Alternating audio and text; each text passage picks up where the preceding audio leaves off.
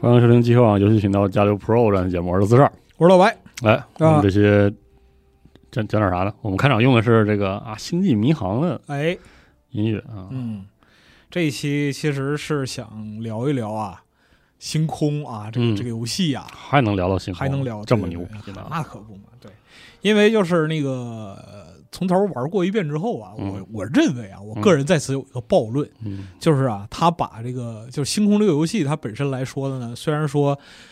争议颇多啊，嗯也有很多不讨喜的地方。是啊的，但是呢，它在就是说各种元素或者说各种表达方面，其实是把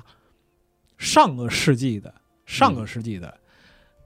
科幻美剧的这一个脉络哦进行了一个大缝合，从里边看到了很多熟悉的影子。 ，OK，就是你要你要想到，就是说这些创作者，我们之前在节目里边说，这些创作者啊，正当年他当时，他到了新世纪啊，嗯，他已经老了是的，啊，老了之后呢，他学习新东西又费劲。是的，啊，就你像就是二零一零年之后的那些科幻剧什么的，嗯，他们就不咋看了，呃无论是风格还是还有一个就是说年纪大没工夫看了确实，啊嗯，就工作、确实，家庭、中年人、是吧？上有老下有小嗯啊，嗯就各种各样的生活生活危机什么这这那那的，对，是的，还是就是少年青年的时候那些东的西还文记化着，产品嗯对于他的影响最深。确实，但是呢，你仔细看星空的整个架构或者说是脉络，其实它里边啊，处处都包含着这些非常著名的科幻美剧的影，嗯，有的甚至就是它直接把这个范式或者说是晚上内容直接就拿过来用了嗯啊。而且呢，他们成长的这个时代，就是他们从小长大的这个时代，你想看透的那种，就是九几年毕业嘛，哦，对那吧？就是八几年的时候看的最疯的时候，哎，七十年代七十年代出生，嗯，然后八十年代青少年，嗯，然后到九十年代的时候，从头到尾都过一遍，因为就是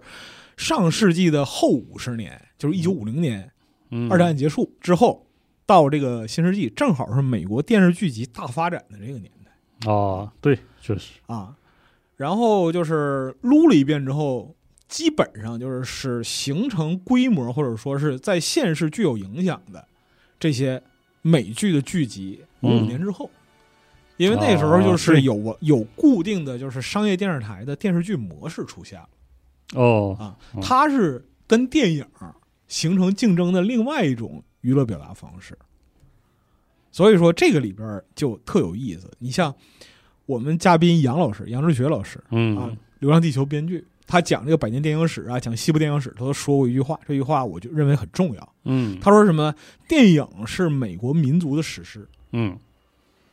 就很对，视觉是这个民族的史诗载体，它嗯不像其他的国家人啊、用纸张嗯啊用别的东西，嗯，因为什么？他太年轻了，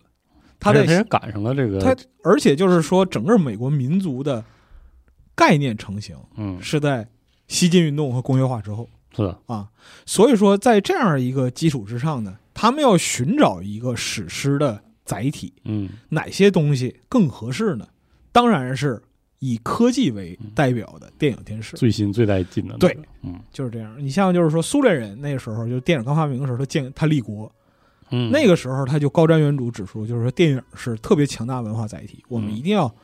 抓住电影这个武器，是因为的，文化就是武器嗯。那你像美剧。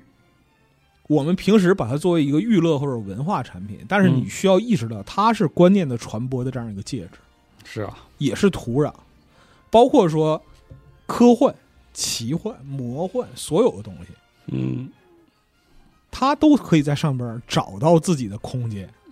是，啊，这是一个。另外一个就是什么呢？如果你说电影是美国民族史诗，那电视就是美国民族的野史。 哦，互相印证，嗯，一个是互相印证，另外一个是什么呢？有一些啊，就是你如果说把银幕当做大雅之堂的话，嗯，那电视剧集呀啊就是街头巷尾、旁门左道。 ，OK，啊啊，电影是阳春白雪，剧集是下里巴人，哦，但是真正的庙堂之上是戏剧，是抓马。嗯啊，然后合在一起就是属于美国这个民族自己的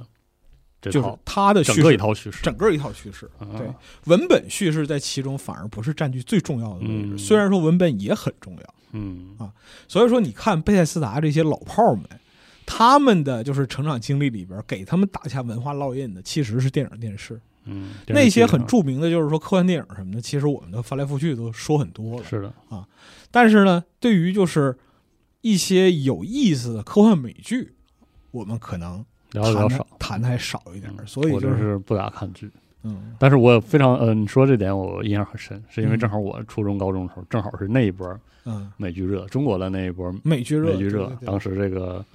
英雄啊、嗯越狱啊、啊，那到后来了。 Lost 啊，那都我后来我是赶上的是这一波。对啊，我我我开始那个时候是《S 档案》《老友记》老友记啊，对，《S 档案》《老友记》最早《成长烦恼》嘛，这个嗯是就是美剧被介绍到中国来的第一个窗口嘛。对啊，但是你就会看到它文化力量多强大是的。啊！甚至我我回忆了一下之后，是超过电影的。对因为它是它是一次很多而且很多章很多部，就是它的密度非常高，是的，它的密度非常高。你看电影这个事儿吧，电影它是个一次性的东西，而且它是一点切进去的那种对那种对，而且就是电影有特别强的仪式感。但电视的一个核心问题是什么呢？这种日常的感觉。它是陪伴，对，它像播客一样，你知道吧？嗯，是这样的，你看，就是说港剧里边，港剧里边行话有一些东西嗯就很有意思，它是专为陪伴设计的。比如说哦港剧里边的，就是关键矛盾转折，哦一定是摔摔打打、大声哭喊，哦， 是吗？对，哦，就是大家互相嚎。哦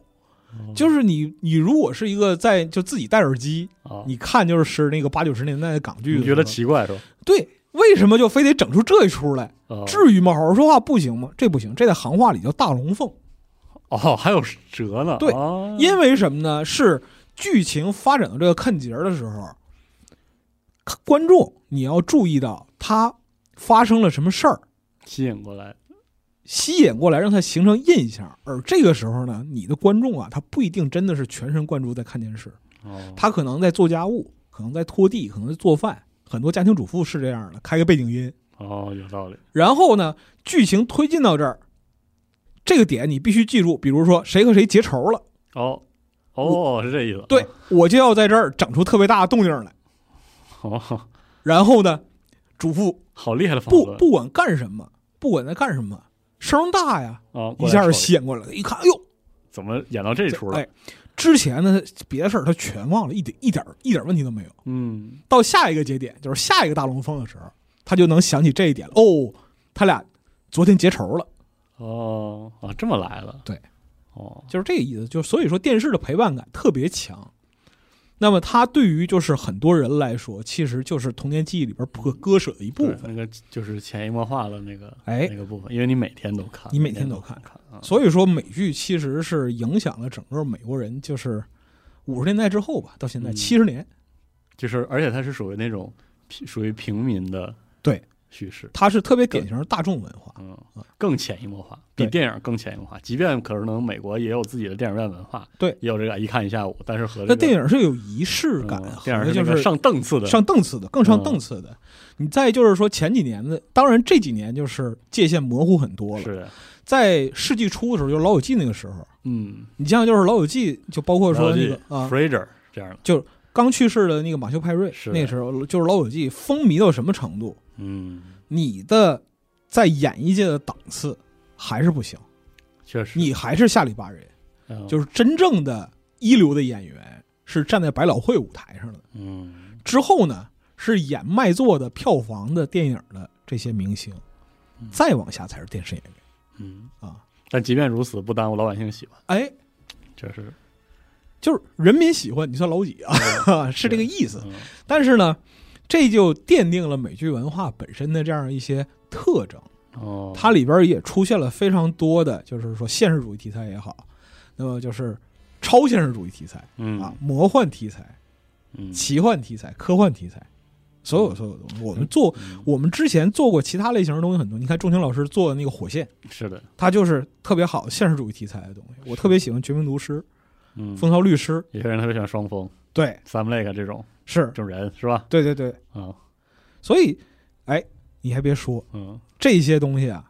都和咱们要启动这个东西有关系。哦这个就是《阴阳魔界》哦，推来赠哇，这个剧呢是当之无愧的整个美剧的领域的魔幻、奇幻、科幻、所谓的幻想啊这个邪典，哦所有的幻想类的开山祖师爷。啊哦，这个祖师爷有多凶猛呢？嗯就是这个剧啊，最早的时候一九五九年开播，播到一九六四年，嗯，然后呢，在直到现在，经历了三次重启，一九八五年的时候重启一次，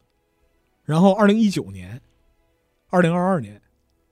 嗯哦，对都一都想着重启。哦，那么开始的时候是黑白，嗯后来就技术发展了，然后出彩色画面，结果到第二部的时候，很多人抗议，就是说彩色没那味儿，你知没道那味儿吗？了，没那劲了啊啊，把我的童年还给我，差不多这意思。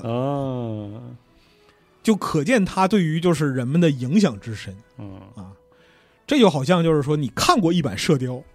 哦，再往后完了，你就不别对看了，你看的第一版《射雕》就是最好的《射雕》嗯，你玩的第一部《塞尔达》就是最好的《塞尔达说的对，你玩的第一部》，就是生化它危机对也于是这那个时代的人们形成了一个冲击性的烙印。嗯嗯，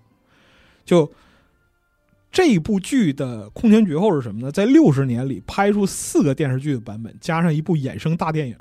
哦，它的 IP 影响力之大，非常的有原因，因为就是它几乎把所有的题材都哦都涵盖了，都涵盖、都囊括了，而哦且它的就是很多做法是开历史先河的，哦就是在 IMDB 的电视剧 Top 两百排名里边，嗯阴阳魔界》应该是排在十五还是多少来着，我忘了。哦，应用非常好巧，然后呢，因为它是一九五九年开始播放的，嗯所以这是有据可查，能上榜电视剧里边最老的。哦是啊， 对，哦就是经历了时间的对检验，age the well，对，嗯，然后在此之后，你会看到无数的美剧试图去效仿它、嗯超越它，但是很遗憾都做不到。哦是吗？ S 档案那个模式是哪儿来的？哦就是一哦那那是人家就是三十年前玩过的，哦，但对我来说，X 方案已经是经典中的经典了，对，哦是这个意思。但是呢，这个剧集的核心逻辑或者说是单元建构这个东西，就是开山祖师，哦这个属于是在奇幻或者说是怪谈这样的类型里边的一个祖宗之法。哦就是这样，对，就是它的每一集都是一个独立的单元，但是呢，有一些故事基调哦都是一以贯之的。比如说这这一集的主角，嗯或者说是对应的这个人，就是选选择对应这个人，他或者是主动的，嗯或者是被动的，被卷入一系列不寻常的、难以怪诞的事儿难以言明的哦怪异的事情里边。哦然后呢，这个过程就被称作进入了 the twilight zone，哦就是进入了阴目阳光魔领域界，啊哎，进入了阴阳魔界。它意思是什么呢？是你处于可知与不可知之间，哦大概你能知道是怎么回事儿，但你没法说明白。嗯或者说你完全不知道发生什么事儿，嗯你也搞不明白，但你确实经历了。啊哦然后呢，故事里边儿基本上每集的故事里边儿一定带有一个反转，哦或者说是有一定的就是道德批判的这样的观点，就是说出唱戏劝人方哦 OK。啊。啊，但是就是有点那个爱尔兰神话中塌方世界的那个意哎思，嗯，所以说这个里边儿就什么都有，啊什么都可以有，什么都可以有，科幻的、哦这魔么幻带的、劲呢奇幻的、可知的、不可知的、科学的、宗教的、哦怪诞的、预言的、政治隐喻的，甚至纯幻觉。哦，就是那种置换体验，，对啊也，是所有的东西都有。哦，就是我们站上啊，有一位这个就是著名的纸模大师丑克老师啊，哦，是啊，，，对他正在开这个阴阳魔界的坑，他写了一年了，写了五篇。对，这个是个巨型的天坑，我怀疑他就是说，我不是说我我是心疼他，你知道吧？ 我觉得这坑他写不完且写的是吧？且写了，因为这个跨度六十年，然后呢，每个时代都以自己的方式来重构续写啊阴阳魔界。哦，就包括说他最早第一代制片人罗德赛林，这个人也是一个妈奇人，嗯是一个特别神奇的老哥。具体的大家可以去看丑黑老师的文章，嗯，那里边介绍非常清楚，光他那个就能做一期 Pro，你知道吗？ 这个人以也后可以整啊，嗯，也是一个江湖奇侠。然后他作为制片人，深度参与这个剧集的制作，包括这个开场白都是他自己写的。哦，他开场白说：“你正在穿越另一个维度，不仅仅是视觉与听觉的维度，更是思想的维度。这是一趟跨入奇妙世界的旅程，来到想象力的边界。你的下一站就是阴阳魔界。”这写个真硬，我这文案太支棱了，太支棱了吧！太支棱我操了，，太狠了，非常的有信心，而且响亮，我操，而且言之不虚。是就是一九五九年第一季播完之后，那时候就是电话还相对来讲比较少，当然人们也打电话，啊，但是就是制作人包括制作团队那信箱都给塞爆，啊、哦，就狠狠的他妈塞爆，赶紧出第二季，必须得出。啊，看不到要死了对，啊，然后呢，就是从《阴阳魔界》第一季播出一直到现在，恐怖类剧集它永远是第一。哦然后呢，在此之下啊，哦什么悬疑啊、奇幻可我捎带手。哦，这么牛逼啊，对就是，而且他开创了这样一个单元短剧的形式，完美的符合了当时美国人就是从生活的快节奏里边儿获得一些短暂的获取一些就是说消遣娱乐，哎消遣娱乐的空间嗯，这样一个需求。哦就有人形容说，《阴阳魔界》这个东西啊，像嗑药一样，就是每天看不到响 Da-，daily dose 哎，看不到响，啊惦记惦记着。哦而且就是它最妙的是在于，你如果说今天想看哪集，你马上就可以看；如果你错过了哪一集，因为它是单元剧，对，也不要紧，不耽误不，耽误，啊不耽误。是哈，然后呢，在自从有了录像带系统，哦，那更自从有了录像带系统，然后又发展到就是其他的移动媒介，嗯你像那个光盘，你像那个互联网，嗯，更是之上后天了啊，这玩意儿真上天了。哦这个连续剧啊，与之比肩的啊，我们之后会提到有另外一部。 ，OK，就《神秘博士对啊哦， 那必须》 那是啊，神秘博士那可真是但是他比《神秘博士》早，早，啊明白，所以说他这个东西就给整个美国的认识种下了一个基础，就是视觉怪谈。哦哦，视觉怪谈甚至都能找到这上面了，啊对因为他他当时为了让这个故事的每一集都极抓具吸引力，抓要抓人，他要采用最先进的电视制作技术。哦，而这些东西呢，它其实和电影又不太一样，对对，它就是其实就是从那种鬼故事对往上就是带了一个这个东西叫洋讲鬼。哦，啊，就它类似于什么呢？你像就是甘宝《搜神记是》啊，《蒲松龄》《是，聊斋志异》嗯，这样一个东西。哇，有的时候它让你看到，就是你觉得用科学解释不了的东西；嗯，有的时候你看不到，但你会心里毛毛的啊，嗯怎么回事儿？我操，我完全不知道怎么回事儿。这个东西就是第一集就把全美人震了。哦，啊，他是第一集说的是什么呢？就是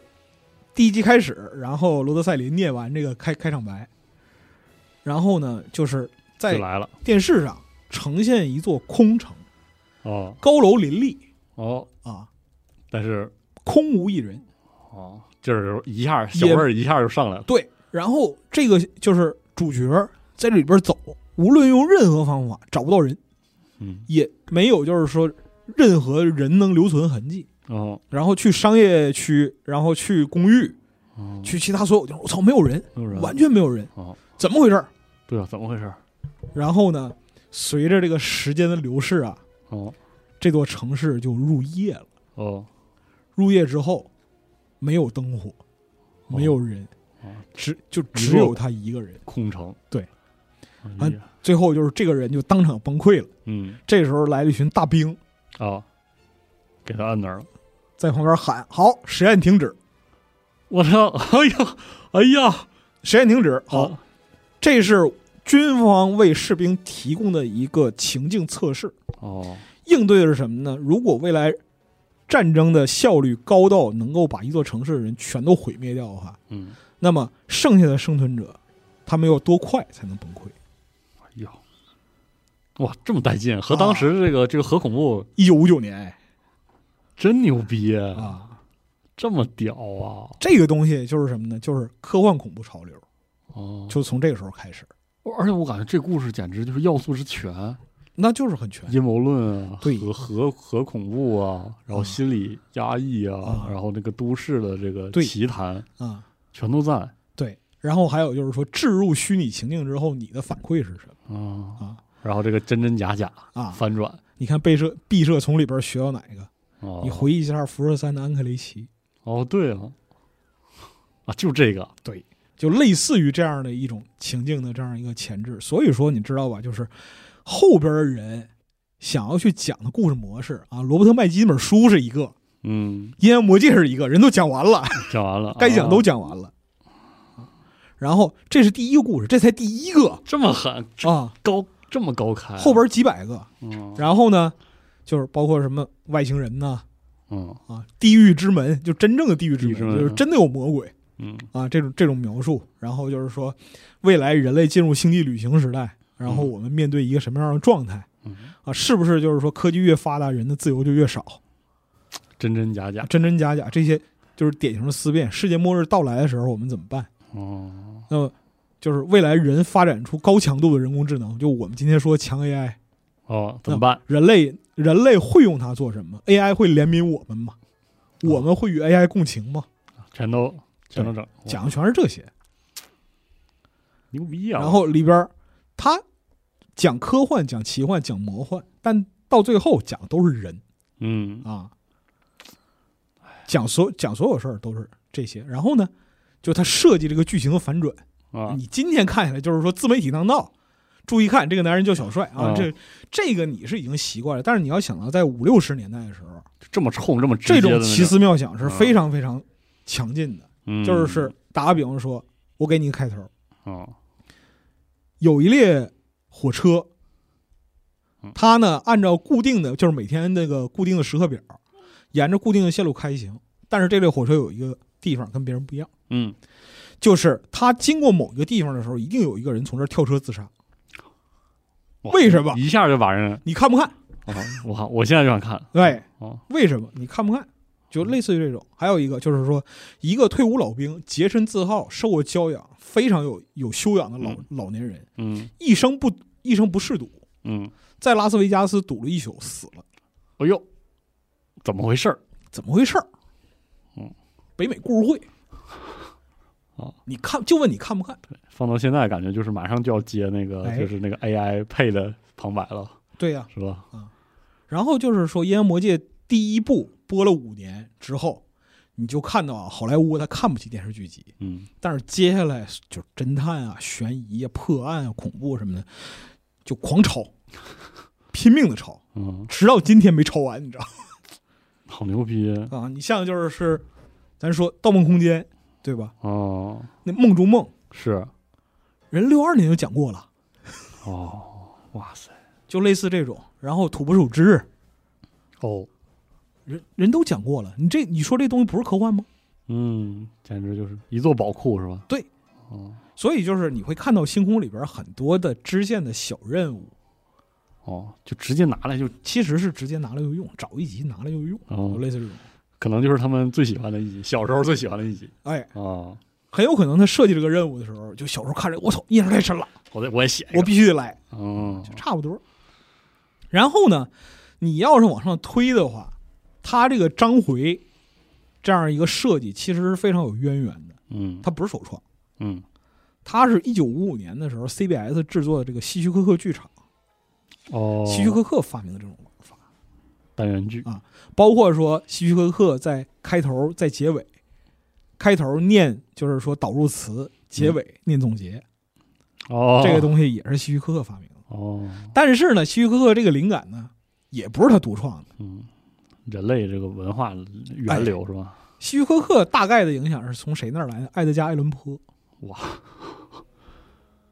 你看这怪谈就有源头了，知道吧？真的是嗯怪谈的源头。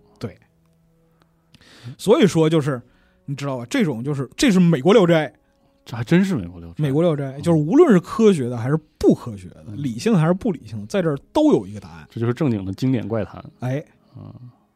就是正史之外怪力乱神的东西。你要想看正经的，你上电你上电影院看去。那时候是什么呢？就是五十年代、六十年代，正好是好莱坞大制第二波大制作的时候，什嗯么红河呀什么的，类似于哦这种你看你看那去。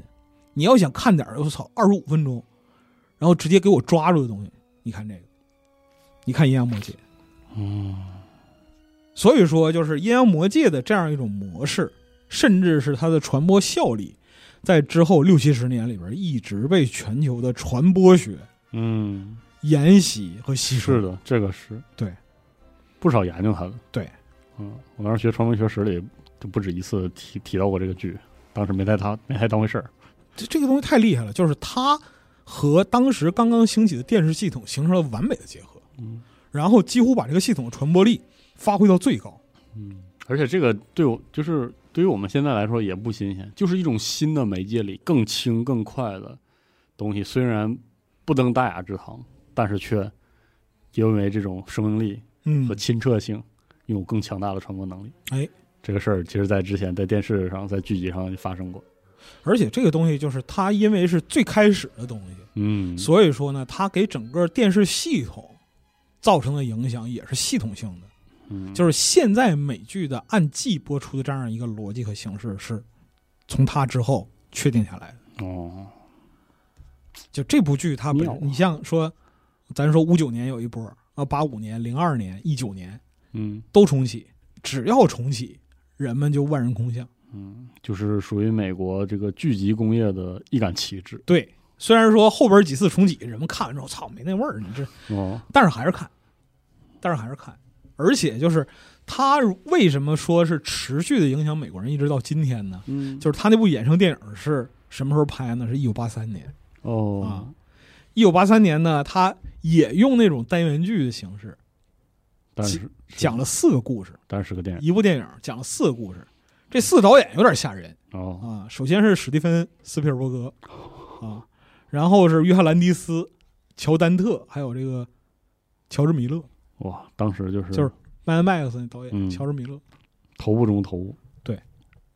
为什么这四个老逼在八三年凑起来拍这个电影？嗯因为一拍即合，《阴阳魔界》太好了，太好了我必须拍一个电影。嗯，我也我也要给他拍。对，然后呢，你从他们这个就是衍生作品里边，你能看出来，就《阴阳魔界》对于他之后电影导演生涯的影响，嗯个人的这样的一个倾向性。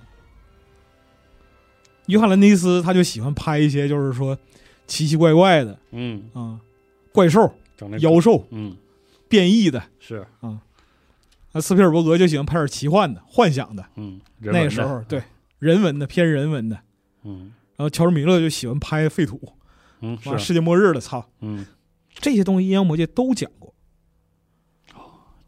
这么狠呀所以说啊，所有游戏里边的洋闹鬼故事，你不用想，往上扒就是《阴阳魔界》。包括你什么看到所有的美国游戏里边的洋闹鬼故事，包括艾伦·威克，艾伦威克吗？艾伦·威克受到《阴阳魔界》影响那可太太深了。深了，是啊，对嗯就是这部剧集呢，毫不过分的说，它是恐怖、魔幻、邪典、科幻等等等等这些类型剧的圣经。嗯，哎呀，你要是就是你作为一个美剧编剧或者美剧导演，你拍哪个剧集，然后你觉得就是说哪儿有问题，回去看《阴阳魔界》，肯定给你答案。哦，这部剧就是这个地位，大宝库，大宝库。嗯，所以就是说，星空受到影响源头首先是这个，哦，因为他们不可能没看过这个剧是，啊，这是第一啊。第二呢，就是和他同期嗯有另外一部剧，叫《The Outer Limits》，哦，它的触角呢就不像《阴阳魔界》这样多而杂。嗯，这种就是说特别庞杂的涉猎呀、这是编剧和团队真他妈大能，啥都能 handle。嗯啊，但是呢，这个《The Outer Limits》，我们叫《外星极限》嗯，这部片子，它就不一样，哦，它更垂一些，哦，钻钻到一个领域，钻到一个领域。你看，就是是在整个《阴阳魔界》里边，大概是什么呢？科幻占三分之一，嗯，奇幻占三分之一，是，然后呢，就是超自然的魔幻嗯，占三分之一，差不多这样一个比例。嗯，但是呢，《The Outer Limits》这部，它就专讲科幻啊哦，啊，去强调科幻。当然，这个科幻是那个时代的这样一个就是科幻认识，嗯比如说像那个我们之前在讲辐射的时候提到过，就是 Them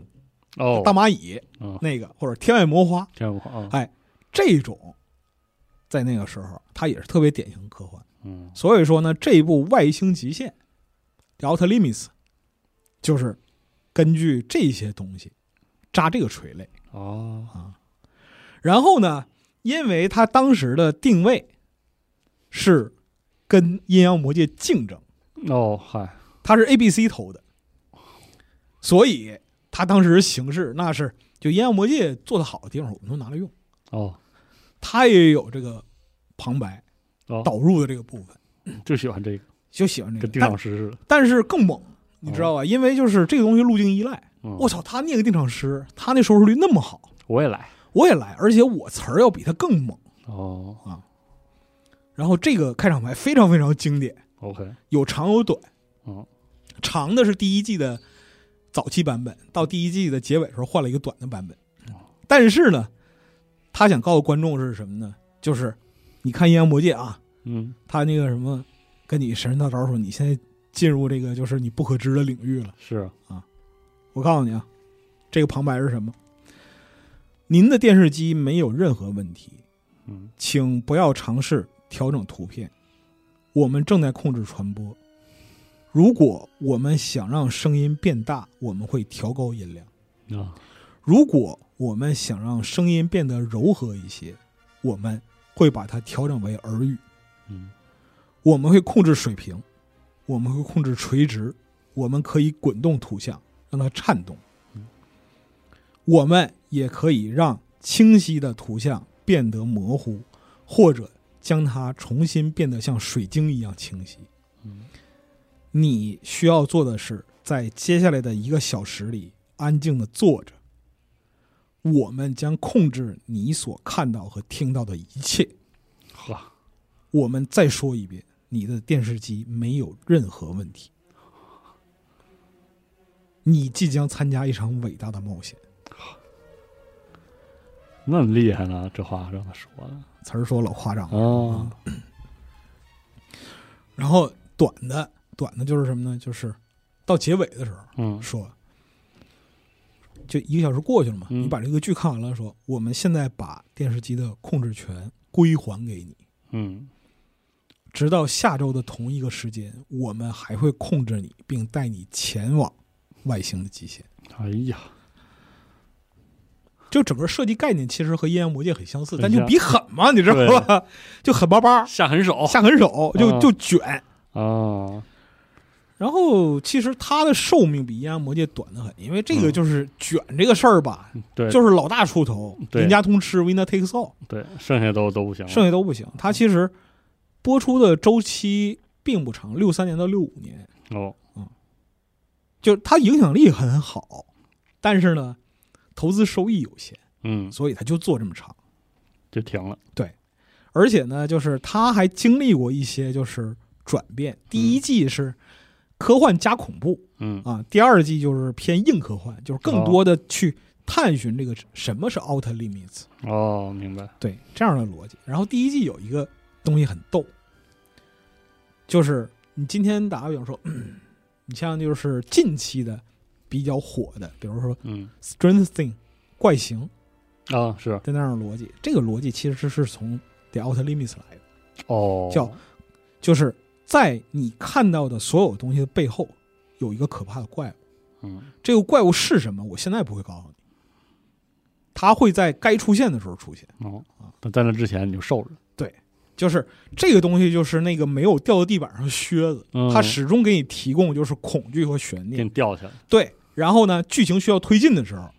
啊，我才让它小小的露下脸。吓你一下，对，嗯然后就是这个制片人很逗，这个制片人叫那个 Joseph Stefano，嗯这个老哥啊，他 是在就是靠北的林子里长大的。哦，他童年最大的阴影啊，是在林子里游荡的棕熊。哦能理解，能理解，所以就是他在那个写剧本的时候，就是影影绰绰的巨物的那对种，嗯感觉，他就说这个东西是什么呢？你不能就是特别明确的指出它是什么，从哪儿来，什么时候过嗯来，你也不能让他让人看到他的全貌。他就像在林子里游荡的野熊一样，嗯，只要你看到他，你死定了，你知道吗？在那之前你只是知道他在那儿， 对，嗯就是这个悬念生物的这样一个设计逻辑，其实是从弗兰肯斯坦那儿下来的，嗯因为它是造物嘛，嗯，造物相关这个东西。但是呢，它是更加现代化的，是的，对嗯它是符合传播理念和人的心理的这样一个状态，啊，这就很有趣是的，啊。然后就是我看过这个之后啊，我再一想，就是那个星空里边有一个情节啊，嗯笑之多了，害变兽那个情节，哦，就是热智就用催化剂变成害变兽。为什么就是星空整个宇宙里边都有害变兽？这是一个单独支线嘛？是的，啊，就是无害生物因缘际会形成恐怖生物这个东西，其实就是五六十年代的时候那样一个故事范式，很很热门的故事，就是我们谈到的巨蚁入侵、哦但哦就天那外个魔花啊，就那套，是的，都是这一套。嗯，所以说，这是从这个《The Outer Limits》这部分来的。哦，还有一个是什么呢？它其实在后边电视剧集里边开创了就是灯光和摄影的一个路线，哦，就是黑色电影和表现主义用在电视的表达上。哦，这技术上有开创性，对，嗯，但是呢，因为它这个选项啊太垂了，所以说它在跟观众群体的竞争之上呢，注定没法是得天到然《劣阴阳势，魔界》的那那那嗯种就是普遍受欢迎的程度。是的，但是这个事儿也很妙，你知道嗯吧？就是它一共就就做了两季，两年嘛，对吧？做了两季，六三年到六五年嘛，嗯跨度三年，实际上就是两播出两年长的时间嘛。是的，但是它第一季播到一半儿的时候，已经出现这种情况，就是它的忠实受众如果必须出门的话，把电视机塞后备箱走。啊， 这么逗呢？就晚上我他妈到哪儿？因为那时候并不是每个旅馆都有电视，是啊，我今晚必须得看这个，何必说我出差，或者说是我要是长途跋涉，嗯，我要出门，晚上我休息的时候，我他妈必须得看这个，要不然我一天都过不好。哦，就死忠粉，非常死忠，粉就能达到这个程度。哦，然后到第二季的时候，其实收视率掉了，哦，不是很好。然后就是观众们预感到不妙了，你知道完吧了，以后没得看了，这是要完，我靠然，后尖叫，就是说你一定得保留，但是不行还，A、B、C 考虑到成本的问题，还是把它砍了。嗯但是嗯就是大概是在两千年还是二零一零年的时候，嗯，我忘了，反正就是那十年之间，史蒂芬金给他一个评语，就是说啊，就因为他那时候太年轻了，他也是是电视爱好者。史蒂芬金说说你就是你说五六十年代电视节目啊，嗯，我觉得呀，《The Outer Limits》比《阴阳魔界》好，哎呀，就给了他这样一个定论，说它里边讲述的东西更加引人入胜。嗯，啊，就他说《阴阳魔界》有些地方是为恐怖而恐怖的，嗯啊，行吧，但是呢，就是你像在这个就是外星边界这这样一个剧集里边，哦，有那种就是说若隐若现的恐怖感，始终想要抓住你。嗯，作为恐怖小说家，他确实能理解他我这觉个，得，我觉得这是很高的评价了，确非常实非常高是评的，价。是的，然后呢，就是这个剧没有重启过，嗯，但是直到现在还有还有粉丝，还有人惦记，还有人惦记，哎呦，就非常妙。它里边有很多的一些东西影响后世，嗯，就是也是思想性的或者是结构性的，但是还有直观的哦，是吗？啊。直观的东西是什么呢？他留下道具，哦，他留下的道具有一部分拿来拍了《星际迷航》，我啊，对，哦，永远活着，就是永远活在荧幕中你，看啊，杨老师讲过一个就是是那个电影界资产的问题，嗯，就是打个比方说，你只为一部电影做一个东西，这个东西的成本太高了，就很高，嗯，但是如果能复用的话，它的成本就会被摊薄。那么就是电视台出资投拍一部剧集，那么道具呀、服装啊、场景啊、器材呀、这个家伙事儿这些家伙事儿，它得用起来。啊，有道理，好多就是说和科学相关的装置啊，然后化妆技术啊、摄影技巧他啊，得摊开了用啊，摊开了用。哎呀，所以就是说，在这之后，《星际迷航》里边出现了很多它的技术遗产。哦这所个以事儿其实离哦我们不远，离我们不远，这事儿很妙。对，这个事儿就是《外星极限》这部剧集它的一个哎呀，典型的这样一个东西，它就好像是说那个有点像臭豆腐，说实话，嗯就是说喜欢人贼喜欢，哦不喜欢人对他无感，就是说我觉得还是《阴阳魔界》好啊。哎呀，你你不懂这，就是往往会落入这种窠臼里边去。就感觉好像对我感觉自己对这个《星际迷航》这个剧的厚重程度有了新的认识啊，它也星不际是平地蹦出来的东这西。真不是，包括说那个很多后边的东西都会受到前人的影响。嗯你可能就是说在做这个选择，你就像星空的编剧，或者说陶德说，我做 NASA 碰啊，这个东西早就存在。嗯，而且这个事儿我突然就意识到，我们之前录那个布姆圆桌的时候，老杨说的，嗯， 就世界观对于开发者来说最重要的是建立共识。对，呃，如果你你你完全没有这个共识，你就要花很长时间把它建立起来。但是比如说，就像星空这种开发，我想要一个星空这种开发、就是、那个时候候质感对的科幻故事，它那个共识就是依赖这些剧，它是依赖剧集建设起来的，所以它才不需要每一个甚至不需要美术电影，因不是不是说不需要电影，就是说嗯甚至比电影还要重要一些，因为剧的时长远远超过电影。对，所以就是他就不需要说每一次招进来一个美术，或者是每次为这个项目沟通美术的表达的时候，都要从头去建立。，哎，后边会提到这个事儿，嗯，后边会提到这个事儿。他只要拿出《阴阳魔界》和这个《Outer Outer》，我拿出一个典型的剧集来打个比方说啊，我是首席美术，然嗯后我告诉你说我的设计逻辑是怎么样的。嗯但是呢，如果你 get 不到的话，你直接去看这个剧，嗯，你就知道我想要一个什么东西。至少就是就算是做新的东西，你也要明白我要突破的，或者我要对新的对那个相比旧的是什么样儿。我要打个比方说，我要旧中有新，那你嗯首先要知道什么是旧，什么是新。是的，所以就是这是前两部开山之作的这样一个嗯，历史地位。那第三部其实就嗯，其实都不用我说，就《神秘博士》真博士啊嗯，它而且严肃的说，它不是美剧，它是个英剧。英剧，对史密博士对整个英剧的这个整个的怎么说产业的那个影响之深呀、嗯，哎呀，那可真是，我记得是五十周年的时候，神秘博士吧，博士之时还是博士之日的时候，嗯对，整个 BBC 跟过年似的，对呀、就是新一辈儿的和老一辈儿啊，就是齐聚啊，讲、嗯讲这个炉边的故事，对，嗯，而且是就是里面最老的那个，真的是就是老一辈儿到就是很难很难说那种嗯，那种程度，就是我们现在已经觉得是大师的人，在他们面前就是小破孩儿。哎，这样的样子。是的嗯嗯是然后就有无数的现在已经是知名演员的时候，他终于能演神秘博士了，他就激动地说：“哇，我小时候看着长大的，对对对对，都是这我样终于能演上他了啊是！”甚至更不用说现在的博士，因为博士中间重启过一次嘛，啊，比如说像大卫·田哈特、对老丈人也是演博士，就是是吧？就是深刻的，就是贯穿在整个英国的演艺圈儿嗯，当中。哎，这个剧《神秘博士》这个是这个剧啊，嗯它和星空联系最简单了，嗯就是一句话，它的剧情梗概就是他 d i s 是这个飞船嗯。有时间旅行，一个男人跳进一个蓝盒子里，对然后这个盒子能时间旅行。对，这个一个核能时间旅行， round 而且能到宇宙的所有角落、是的，所有旮旯。嗯，说完了，说完了。说完了，星空就这样。哦，你这么一说，真的是。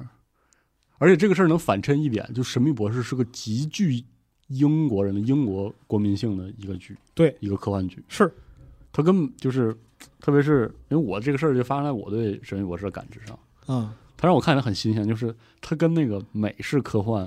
的那种大开大合，还有那种动作性和那个它很细，说倍儿明白，完全不一样。对，它就是《神秘博士》，有的时候很难说是一个科幻剧。对，它里面有那种古典童话的那种痕迹，它其实是给你讲故事。嗯，而且里面那个就是，神秘博士，这我我我个人有一个嗯暴论，就嗯是神秘博士真的就是电视剧版的《一千零一夜》。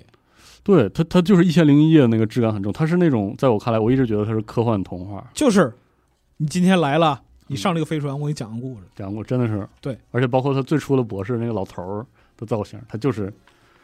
一个一个老头子，对，然后很老顽童，哎，带你玩儿。是老博士，第一任博士真的就是老，头子，其实就是就有点，你现在回忆起第一代博士，嗯，那就很像孙敬修，对，而且他是那种典型的孙敬呃修老爷爷，老老英国人形象，就是嗯对嗯你表看起来他有点固执，有点严厉，你可能有点怕他，很体面。对，特别体面。但是他把你带在身边的时候，你就看到他有一颗童心，哎，然后就是那种那种，而且这个你这个点在你会看到他神是奇，你博会士中贯穿看到其他是中乐意去冒险的，对，而且他会鼓励你去冒险。嗯是的，就是是这个点。然后其实如果你认真看的话，这个这个剧如果你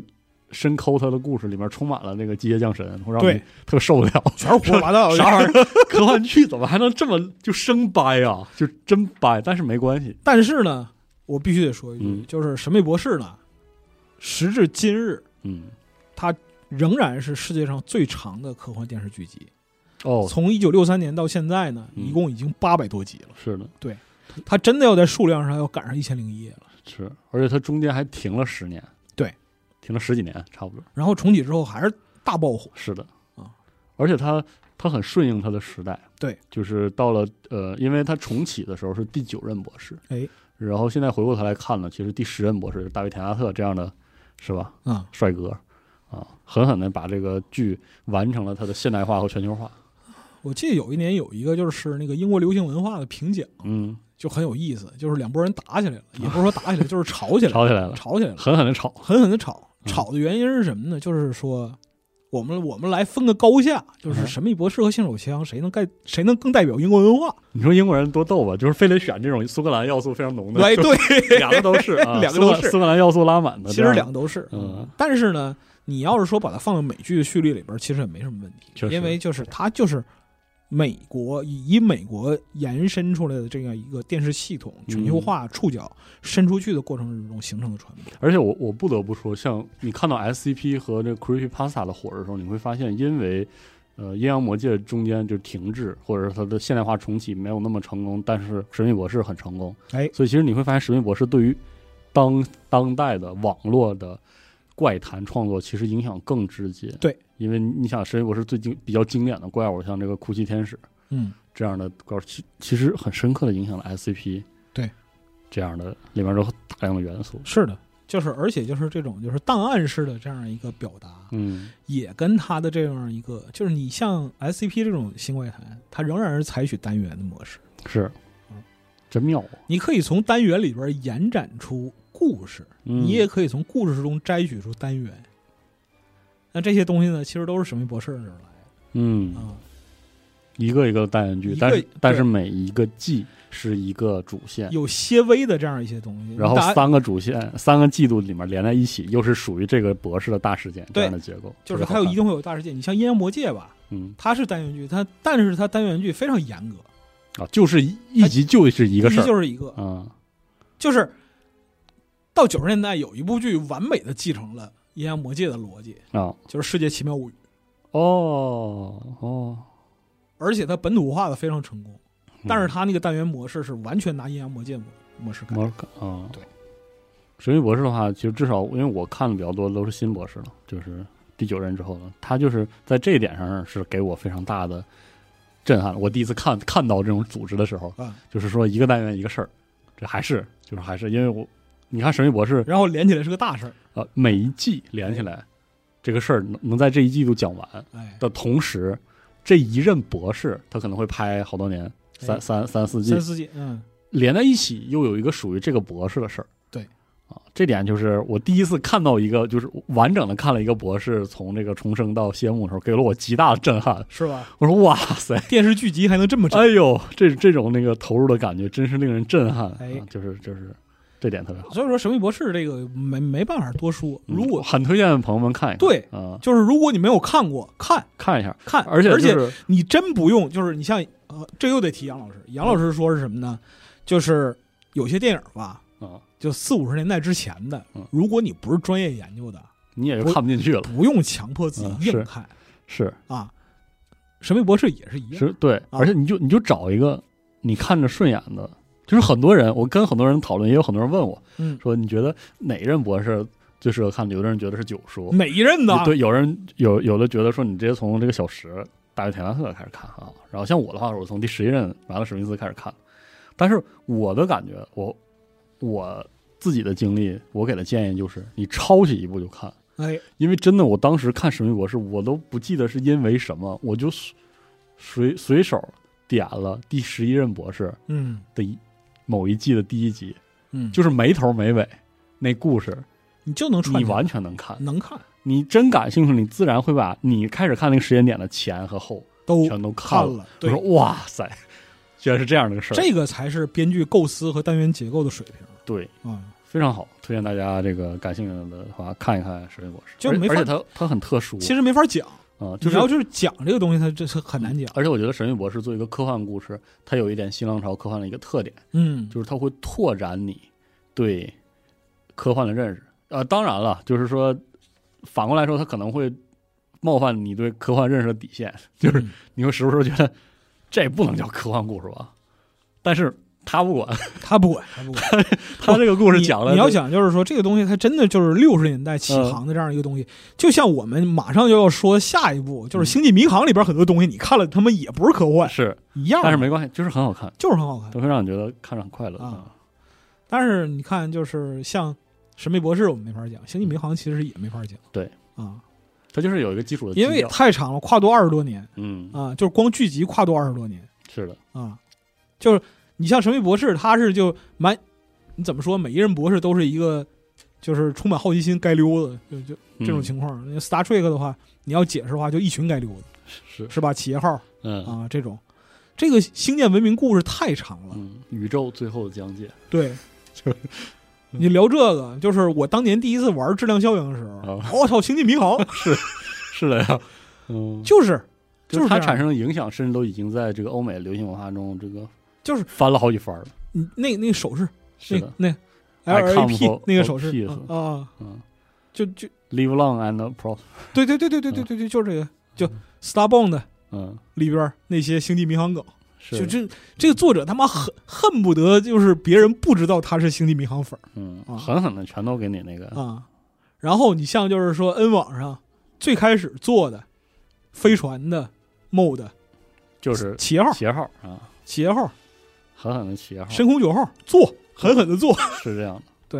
所以说，《星际迷航》其实也是跟《神秘博士》一个等级的这样一个对于科幻观念影响深刻的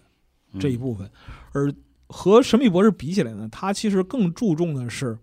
就是它的环境啊要更硬一点。他的技术乐观主义对啊非常强，就是说只要企业号在，它是特我别们讲典型的黄金科幻时代，就是说我们在就是星海殖民的乐观主义。对啊，嗯，是这个勇往直前，对，然后狠狠的管人家外星文明闲事儿，哎，这样的，就外星文 明他妈，外星文明其实他妈挺膈应你的，啊不行，这这个事儿我必须得管啊，嗯因为本身来讲的话，你像企业号，它的就是呃就是建训，嗯或者说是它的这样一个 slogan，就是探索陌生世界，寻找新的生命与新的世界。哎啊，不断的前进，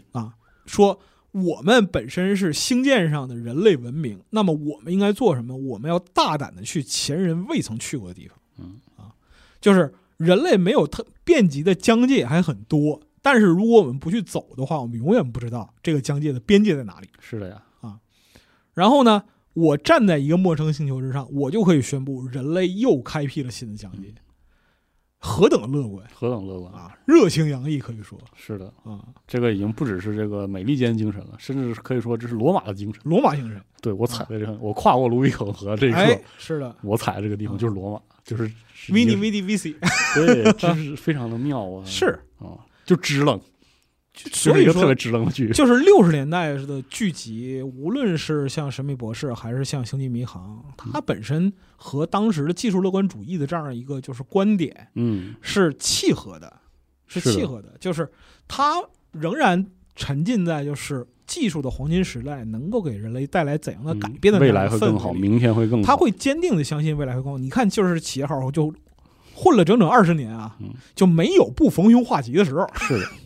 坚信他就是坚信人类的勇气哎和这个人类的这个永不放弃的精神，啊，一定能在星海当中为人类开辟出一条道路。对，其实就是这点，我觉得很妙的是，《星际迷航》在离我们还不算远的时间，这个电影嗯，重启有个三部曲。对，啊，这个电影其实你能看到，就是这种理念，呃，在做现代化表达的时候，在这个新老它的这个受众群体中产生了一些变化，其实是一个，我认为这个东西是一个认知上的变认化。知上真的是有变化啊。因为我觉得《星际迷航》新三部曲的第一部的电影是是非常就是老粉丝服务向的，对，所以那个电影也充满了那个劲儿。是，啊，虽然但它它已经是用了就是好莱坞式的很多的那种就是呃，怎么说？技术技巧、一方面是技术技巧，主要是我觉得在情节上是那种好莱坞式的设计，意外和设计嗯对为主了，啊嗯然后你会发现这个三部但是曲就是逐渐逐渐的，等到第三部之后，它变成一个更现代的、更但是你看更冒险故事了。老的星际迷航，老的星际迷航，你说支撑这个企业号船员，还有就是整个宇宙探索行为是什么？嗯其实不是技术，是热情。就是觉得我们那叫什么来着？这联邦反正就是对，就是是好的，会给你带来善良与正义。我们只要这样做，就一定能好，是，就有那样一种精神。你看星空里边的宇宙探索，嗯就是那种它在啊，对，就那个你看傻不愣登星空的主线啊，直直进而啊这里边就是说我们肯定得照顾就是有没玩的朋友。嗯就是说，星空的主线，当那一个大阴谋被揭穿之前，嗯人类都还傻不愣登的往外跑。是，包括整个这个星空里的这个主线的这个这个阵营，嗯就是给人一种那种奇妙的那个傻劲儿。啊啊，直连嘛，对，啊，就天然的认为东西，这这个东西是我们的使命和义务。对哦，我们就应该这么干，对，为什么不？为什么不呢？嗯，啊，对，这个劲儿太太重了。是吧？所以说，就是星空有很多精神来自于《星际迷航》的技术乐观主义的存留嗯，是这样。啊。而且你在就是长达二十季的这个就是过程之中，你会看到非常多的就是星空里故事的影子，嗯这东西就很迷。而且就是他们团队里边一定有 Tricky，嗯，是就 Tricky，就我们解释一下，就是说 Tricky 是就是星星际迷航这个系列的粉丝。你看那个就是生活爆生活大爆炸，哎，里边儿那几个是的，那都是，就是那个晚上吃饭的时候会互相用那个克林贡语问好那个是 的，嗯，那些人啊哎，对，就是他这个影响真的是非常深。啊，就这是深入骨髓的文化影响。嗯就是如果你少年或者青年的时候带着这种对于技术乐观主义和对未来的憧憬成长起来的话，你在后来的生活之中其实很难改，非常难改。嗯，就是你会认为自己的生活轨迹是上行的，而你像就是说陶德呀这种游戏制作人，嗯，他他就这么行，因为他从就是少年青年，然后一直到现在，其实你从逻辑上来讲的话，他的整个人生轨迹一直是在上升的，是，所以他就信这东西，嗯，这是他的想法。还真如果说他就是如果说他职业生涯跳崖了，他很他很难再做出这种东西来。嗯，就是昂扬到近似看着特别傻的那种。然后就是你看我这个里边我吐槽啊，嗯就是说你像 Todd Todd 他妈毕业就进贝塞斯达，是，然后他在贝塞斯达干了这么多年，干二十多年，一直干到现在。嗯，也是就是吧红卫的时候稍稍有点儿那个在社内的就不叫事儿，那时候整个贝塞斯达都很衰，对那个在社内都不叫事儿。哦，但是在一个企业干二十多年，就是嗯私底下有一个就不太好的讲法，叫什么叫没上过班儿，你知道吗。嗯没被社会毒打过。对，嗯，而且就是他的整个这样一个人生经历，他就是往上走的。嗯所以说你会看到他有那种盲目乐观精神，嗯，我相信的东西一定会好。也 just work， It just work 嗯啊，我认为这个东西好，我把它做出来了，难道你们不应该跟我一起高兴吗？嗯就像那个企业号哦，我路过一个星球，我有点有点什么事儿，嗯管不管呢？该管吧。对我就要拐一下，拐完肯定好，对不对？就是我们带着赤诚，我们管一下，不可能不好啊。是，这种想法，嗯你看嗯有意思吧？就是说，Star Trek 其实它不是说从某个现象，或者说某个单词，或者说是某句话、某本书、某个情节上来影响星空的，它是一种精神，嗯它是一种精神。嗯 Star Trek 是一种精神去影响它。它甚至都是那个时候美国美式科幻的一种精神，对的一种综合的表达。对，嗯而且就是说，你看那个怎么说呢？你看《神秘博士》是最长的科幻作品，嗯然后就是美剧，就是像剧集里边最长的科幻作品，嗯然后《阴阳魔界》这个是就是首当其冲第一的科幻作品。嗯，啊，《星际迷航》呢是衍生品卖的最多的科 幻作品。哦是吗？对，哦是他是吗？是它，我以为会对是星战什么的就是不是不在一领域，啊，对啊，星战剧是和电电影啊剧啊剧和电影，就是它是以剧集为主，它是原生剧集嘛。啊是，对，哦，确实对，就《星战》那是另一个范畴啊里范畴的的东东西西，啊，对不是不是那么比的，确实不是这么比的。就是在美剧里边，就是《星际迷航》这么多年，游戏、手办、小说、玩具、漫画、音乐会，所有东西，就只要开，嗯，就是我说这东西有了，下一个瞬间就没了，哦抢光。真是对，哦，确实是。而且我说实话，《星际迷航》和《神秘博士》连一块儿讲，我就想说，科幻剧有一个我特别关注的一个点，嗯虽然我不是那么爱看剧，啊，但是有些剧我我我确实也看过，就是科幻剧，因为它预算的原因，嗯它特别是单集预算的原因，它的道具经常会有一种特殊的质感，嗯，一种特殊的便宜感，哎，但是特别有效果。对，但是就是看着越看越上瘾。这个东西呢，在《神秘博士和》哇，和《神秘博士》那简直《星际迷航》里边特别明显。都有特别明显的体现，因为在当时呢，它有一个特别重要的东西，就是我们刚才提过的，嗯，在一个剧集的设置的过程之中，在一个产品的这样一个制造过程之中，你资源得复用。嗯，是的，对，这所以说呢，在剧情设计，包括就是那个科幻的要素啊、舰船啊什么所有东西，你都要考虑这一点。嗯，你不但要让故事好看，你还要想办法让成本低，还得让它经济，还得让它经济。如果说这个东西它很漂亮，但是它花了很多钱，嗯，以至于我们下次花不起这个钱了，这就是那灾就，这就是灾难。是的，嗯，比如说《星际迷航》里每一个舰舰员不同分工的那个服装，哎，啊，简单直接，嗯，但是有一种特殊的美感，但是呢，你要说到服装，哎《星际迷航》其实没有给星空太多帮助，啊，是这样的，嗯真正给星空帮助的是下一个哦人们知道的不太多的一部剧，哦叫《Space 一九九九》，哦太空一九九九，啊，那不知道是这是七五年到七七年的一个英剧，哦，播出了两季也是。然后这个开场非常劲爆，嗯，是储存在月球背面的核废料爆炸了，哦，把月球炸飞了。哦，然后呢？然后在月球正面啊，哦有一个月面基地叫阿尔法基地，哦这个基地有三百来名常住的居民，哦，他们跟月球一起飞向太空。这么狠啊？对，哦这个灾难是在一九九九年爆发的，所以叫 Space 一九九九。哦，嗯，哇塞，太狠了吧？哎，就它的背景故事还，就是到这个时候，就是说科幻，嗯它就真的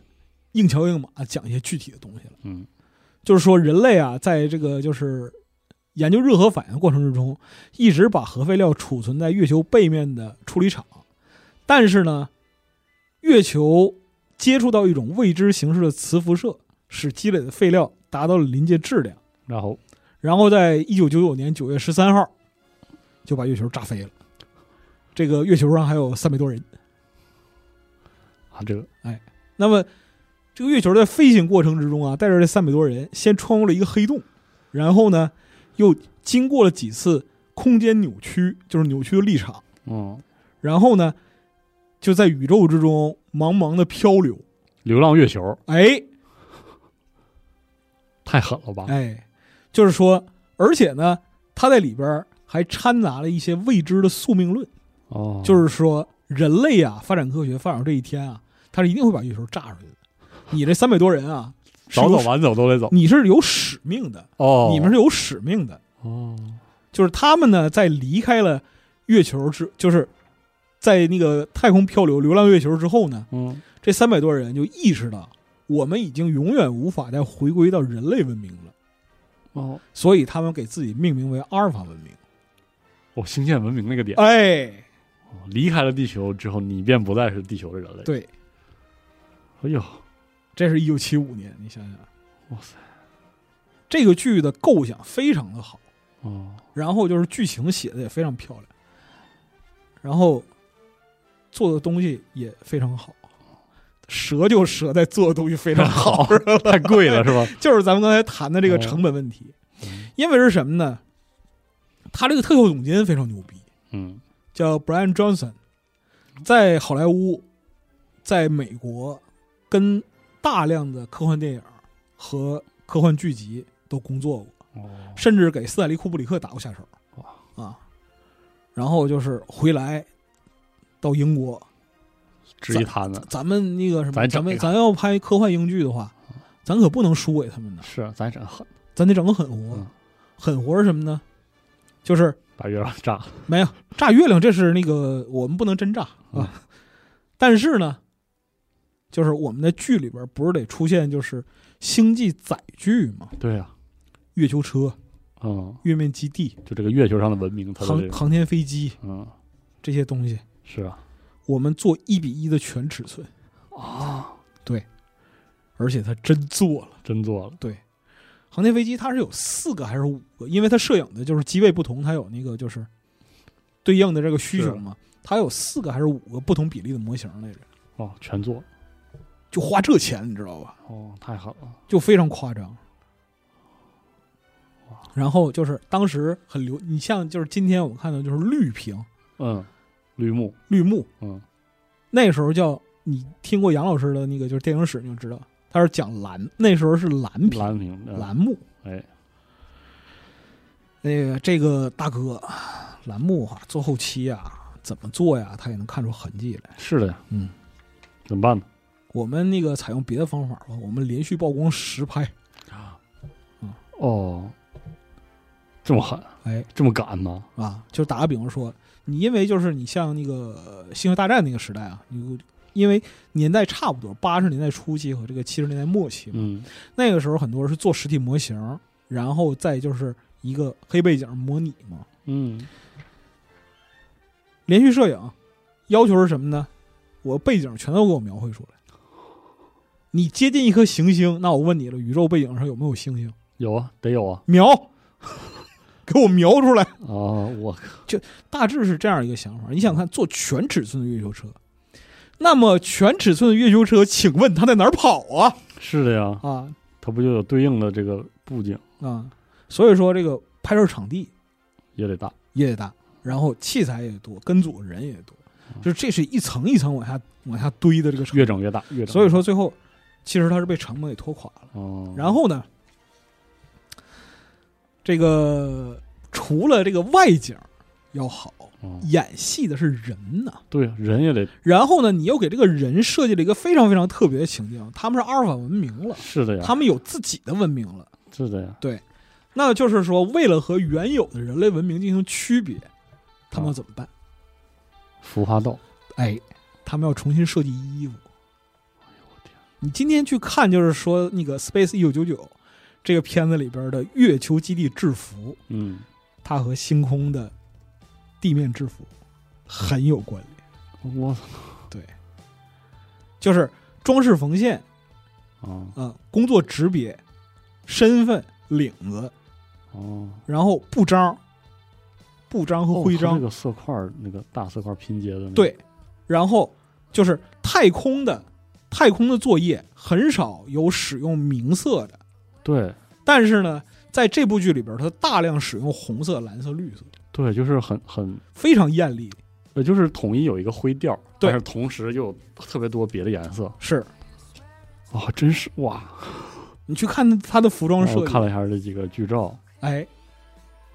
主要是真挺牛逼。他那个衣服的，就是大部分都是灰的，对，但是一边的袖子和领子可能是橙色的，它装饰感非常之强。你再看就是说星空里边的这种，，宇航装饰，宇它航会有一个服饰比例不大，就是星空里会有那种比例不它大的不小标的识性，非常之好。对别的色儿，对，哦，哦，原来是，啊包括就是说，你看就是星空 logo，你看这个这个真嗯，就是说星空 logo，哦我们传统的宇宙探索的逻辑，宇宙是冷色，对但是星空就用它要了用大量的暖色对来衬这个东西。它说明的是什么呢？说明我讲的是人的事儿，而不是说冰冷的宇宙的事儿。嗯，绝了，但是你得想啊，嗯你，得想三百多人，啊 是嗯就是从头设计、做，然后中间还改过很多次，这些东西，你想光孵化道它成本就已经夸张的支持哦，不他住这了。飞行器做的太好了吧？是啊，太有想法了，惊了！朋友们可以看一下时间看时间轴。轴，看这这图，我跟你说，《Space 1 9 9真的是我看过非常好的，就是说科幻科幻剧的这哦样一主个要是范他例，他这飞行器的模块化设计真是让人很漂亮，非常漂眼亮。前一亮。而且就是好多东西，它很明显是从当时的军事设计思想里边得是到妙的啊。啊，真是有点妙。非常棒。然后呢，因为这个 Brian Johnson 这老哥啊，嗯因为过于的精益求精，这个剧两季就黄了。钱货没了。啊，钱货没了，然后老哥很生气，妈的，就不就是钱的问题吗？是啊，然后 BBC 那边说，那可不就是钱的问题是吗？啊，然后老哥撂挑我不干了，嗯然后我就我他妈去找个那个下家，嗯，找了一个导演，导演看了他那个做 Space 九九九这个这个系嗯震列，惊了。非常的高兴，哦说你就是我想要的那种人。 OK，这个人叫雷德利·斯科特，哦他拍的叫《异形》，哦，他找这个下家叫《异形》。异形，对，《异形》拍完之后，就是好莱坞大佬对他都赞赏有加。哎，然后有人跟他说，有部片子我觉得你很适合，你来吧，你还做特效。嗯，这部片子叫《帝国反击战》。哦，这么来的，对这么来着，对。然后呢，就是包括设计服装的姐姐 Emma Bodis，嗯，这个姐姐也是因为这个两季就斩了的剧，嗯声名鹊起哦。就是当时最为炙手可热的谍战电影向她抛来橄榄枝，哦是《零零七》。哇，对，就是这个剧炸完之后就散是满天星了。大家，对， 因为真花钱，你知道吗？因为真好，做出来真好，做嗯做出出来的来的东西真真好，但是真承受不了这成本。好好家伙，你从就是片方这个角度来讲，亏大发了。嗯，但是对于这个影视影视行业来说，这是赚 发赚大发了，而且他能够通过自己的大胆创新，让人们意识到宇宙的航行或者说宇宙生存的逻辑还可以这么表达。嗯，就是你如果纯从科学上来讲的话，嗯你在就是说宇宙中太空服或者说是那个就是基地里边的那个服装，嗯它应该避免这些东西。嗯，但不不，我就不，我就整，哎，嗯，就是这个意思，哇，主要是那个浮华道，我一眼看上真的跟星空真是太像了。太 像了。我看这的时候我都笑我死了。想说，对，因为星空，你知道星空最让我崩溃的 bug，啊甚至让我把游戏删的 bug 是那个就是不穿宇航服那个事儿。啊，这事儿除开破坏沉浸感体验这个事儿，我啊受不了破坏之外。沉浸感。另外一点就是那宇航服真的很好看，嗯，所以我一直想，就是视野中总能看见它。哎，对，但是在游戏那个 bug 一出之后呢，只有敌人穿，我队友不穿，我就不高兴。不高兴啊。这个不高兴，对，压垮了我，主要是。这个是就是服化道方面影响。嗯然后呢，主线方面的影响还有一个嗯，叫《Quantum Leap》，这部剧叫《量子飞跃》。亮子了这下。对，它呢是在整个美剧行列里边儿，不是说第一个提出，但是是系统化用科学逻辑去解释嗯平行宇宙的事儿。哦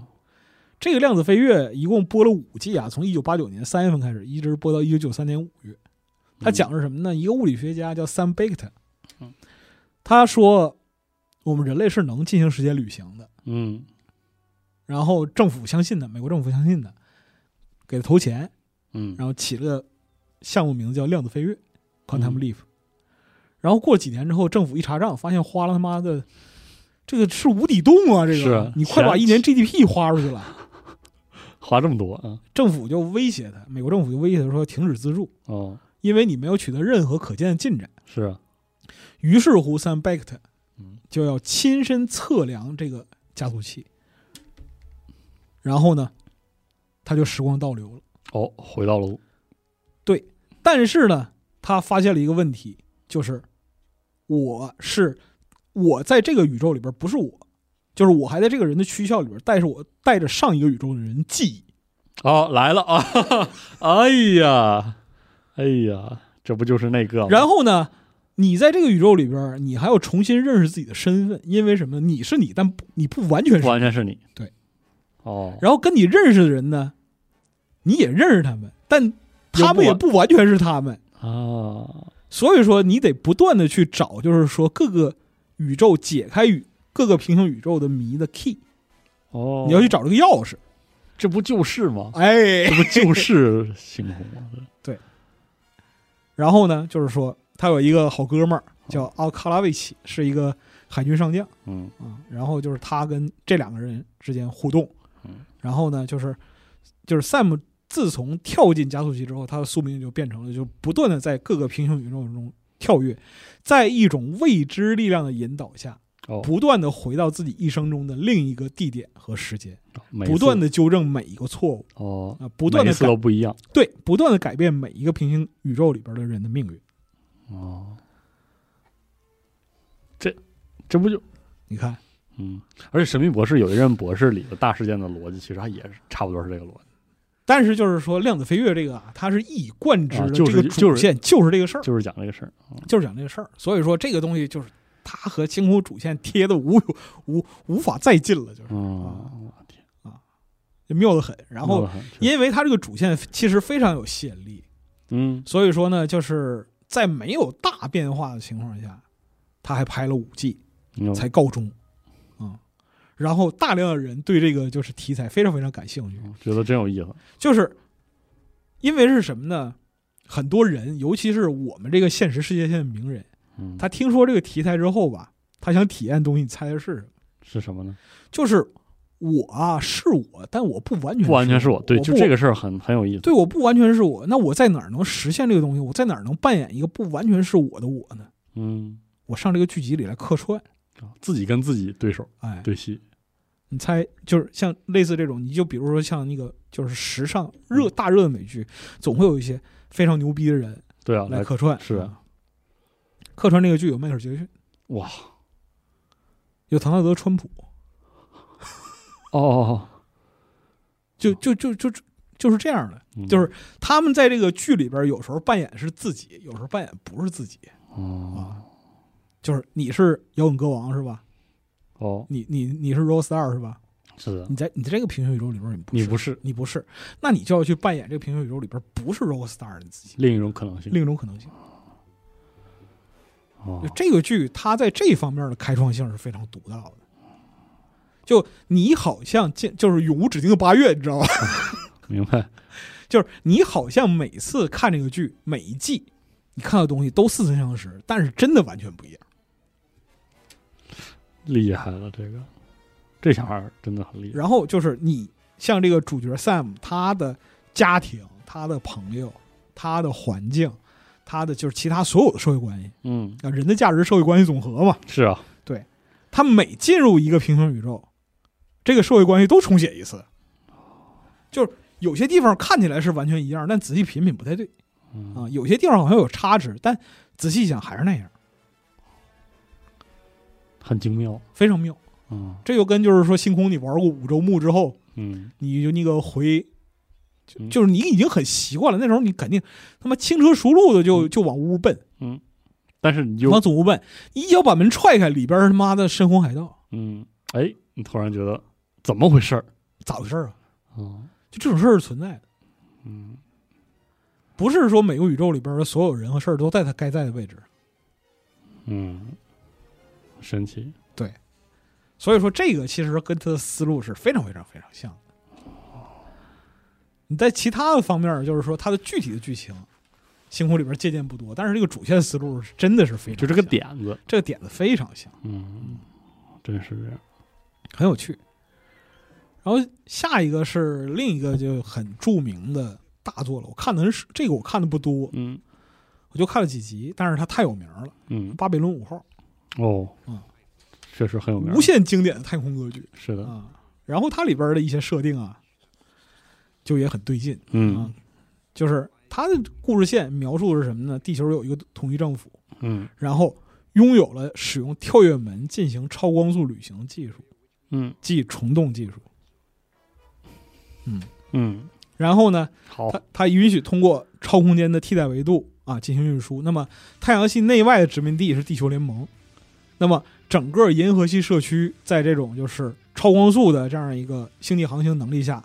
组织起来了。哦，那么《巴比伦五号》它实际讲的是什么呢？它讲的不是说那个这个科幻有多硬嗯啊，讲这个科学这个世界观有多硬，它讲的是人与人之间的战争嗯，啊。是这个纷争在对，还是延续到星海它其实讲的是历史，讲的是人类历史，星海之中的历史，嗯我我们与外星人之间的关系，实际上就是说人与就是地球文明与其他非地球文明，就是离开地球的文明，就是非地球文明。嗯之间这个关系，它里边有非常非常多的故事，比如说最早出去拓展的那批殖民地飞船，嗯，从时间维度上来看是最早的，从技术维度上来看是最最落后最的。落后的是的，这个故事哦在星空里复刻，是的，就是太空赌场那个故事。哦嗯，哎，这个故事我真是来我们这儿讲讲科幻的嘉宾都不止一次的讲过类似的对这样的这个这个故事。哎，然后它里边还有一个很重要的东西，就是《巴比伦五号》里边的政治争夺、政治角力，是一个特别典型的两大阵营：威权主义和自由意志。意志，嗯，对，，好经典的设计，非常经典的设计。嗯，那你在星空里边，你也能看，也是也能看出来，就是这个结构啊。对，整体来说就是这样的。然后呢，就是说，你要的是什么？你要是秩序呢，还是混乱呢？嗯，什么东西才是你的你的真正的需求呢？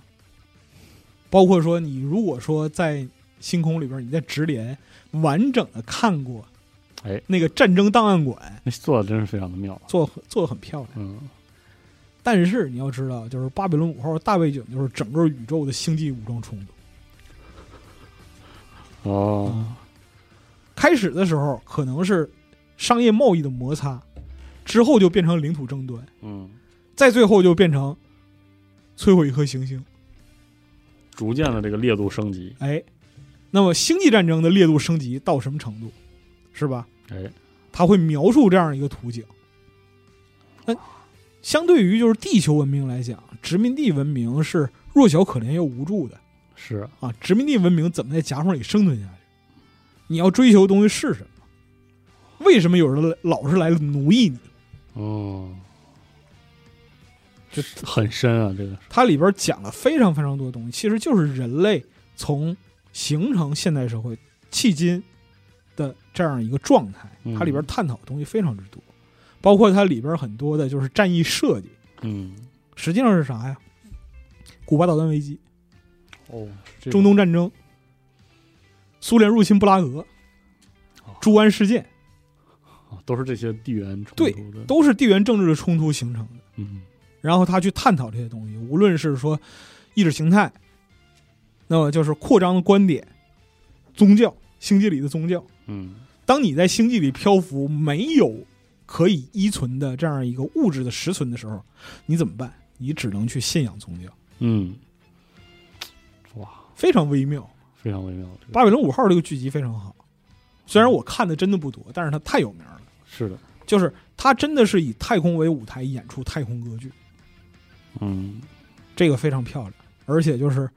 在这个这个星空里边儿，你会看到一些大的种族的集团的历史背景的这样一些设定，在向它很靠有这拢个，痕迹啊，很有这个痕迹。有点想看了，说实话，《巴比伦五号》确实我没有看过，然后呢，就是这是太空歌剧，嗯，然后这个时间来到了这个这个这个一九九七年，哦，已离我经到们已经很到近九十年代了了，啊对，《巴比伦五号》是一九九四年播的哦，啊，但是这个时候啊，黄金科幻已经嗯，快没声到了。到了下个阶段了，到了下一阶段了。到一九九七年，这个事儿性质就变了，好，就是在巴比伦五号里边啊，人类这个虫洞技术啊，它还是造出来的嗯，是，啊。到了星际之门，终于讲到了《星际之门》，哎，到了星际之门，你就会发现它是上古神器。哦，好，这个 Stargate 这个玩意儿，嗯，它可以通过这个设备访问多个行星以及太空之中此类设备的网络，你可以通过它嗯直接穿行过去。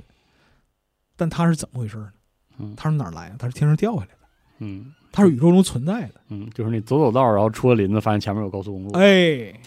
高空中哪儿来的？我们人类的智慧现在掌握不了这个。哎，它是啥？它是星空里的神器。就是这个结构啊，对，Stargate 就是星空里的神器，是星门。而嗯且就是你要看，你在唤醒神器的时候，你就是在通过星门那个动画。对，是，对，这是星际之门的这样一个嗯，概念的来源，而且就是在《星际之门》这个故事里边吧，我愿将它称之为就是说现代星海亚瑟王传说， 操，行，真的呀，嗯，行，就是它其实说是什么呢？就是 S G One 嗯，这个星际小队，它其它其实就是圣杯骑士团，哦哦，那别说，啊，那别说，对。嗯就是在《星际之门》这个科技被发现之后，S G One 和其他的一些团队，就是说来自地球的团队，然后前往遥远的行星去探险，嗯，去寻找这个行星里边存在着什么，然后去也去解谜，去找 Stargate 的缘由是什么。嗯嗯，那么他们最后发现的结果是啥呢？是高度进化的类人生物，嗯古人就是和其现在的人其实是同源的。古人在数百万年之前建立了星际之门，哎，这个传送网，然后呢，他们飞升，就是弗洛文奇那个天弗洛渊文奇的嗯啊，他飞升了。进入到下个阶段了。所以呢，星际之门作为遗产被留给了这个宇宙 OK，啊。那么在这个宇宙里边儿，就出现了对于上古神迹的争夺，星兽和星矢。哦，对，所以说，它讲的是什么呢？就是不同的种族之间的创世神话的冲突。哦，哦，技术上的价值观的冲突。对，你怎么看待这个解，就是非生文明给你留下的这些事儿？对，就产生了根本的，嗯就是你在不同的立场或者说不同的文明观上，对于这个宇宙之中现存的和你平行的文明或者智慧的这样一个观点，嗯，这是 Stargate 去讲述的事情。嗯但是呢，这个技术的力量，它现在已经不是控制在人的手里了，是的。啊，它已经有了个变化。它有了变化了。这个作为一个母题吧，它它的阐释你看，已经就产生是了，说那个从就到帕比伦五号，嗯，就从我们开始讲的那个星际迷航啊这些，嗯你你甚至神秘博士，你别管电话亭为什么能飞，它就是能飞。嗯而且那是 Time Lord 自己造出来的。啊对，那是人自己造出来的，但是嗯那到不了是啊、也不能呃，反正是跟人类就是确实是有它关。归到人类这个这个阵营一点问题都没有，嗯，因为它也始终是以人类的立场来讲述这个事儿。是但是到了星际之门，这个事儿性质变了。真正的从天上掉下来的东西。对，哦，所以说，星际之门它是一个就是亚瑟王圣杯骑士团的宇宙版，哦，然后去讲的是什么呢？讲的是现代神话，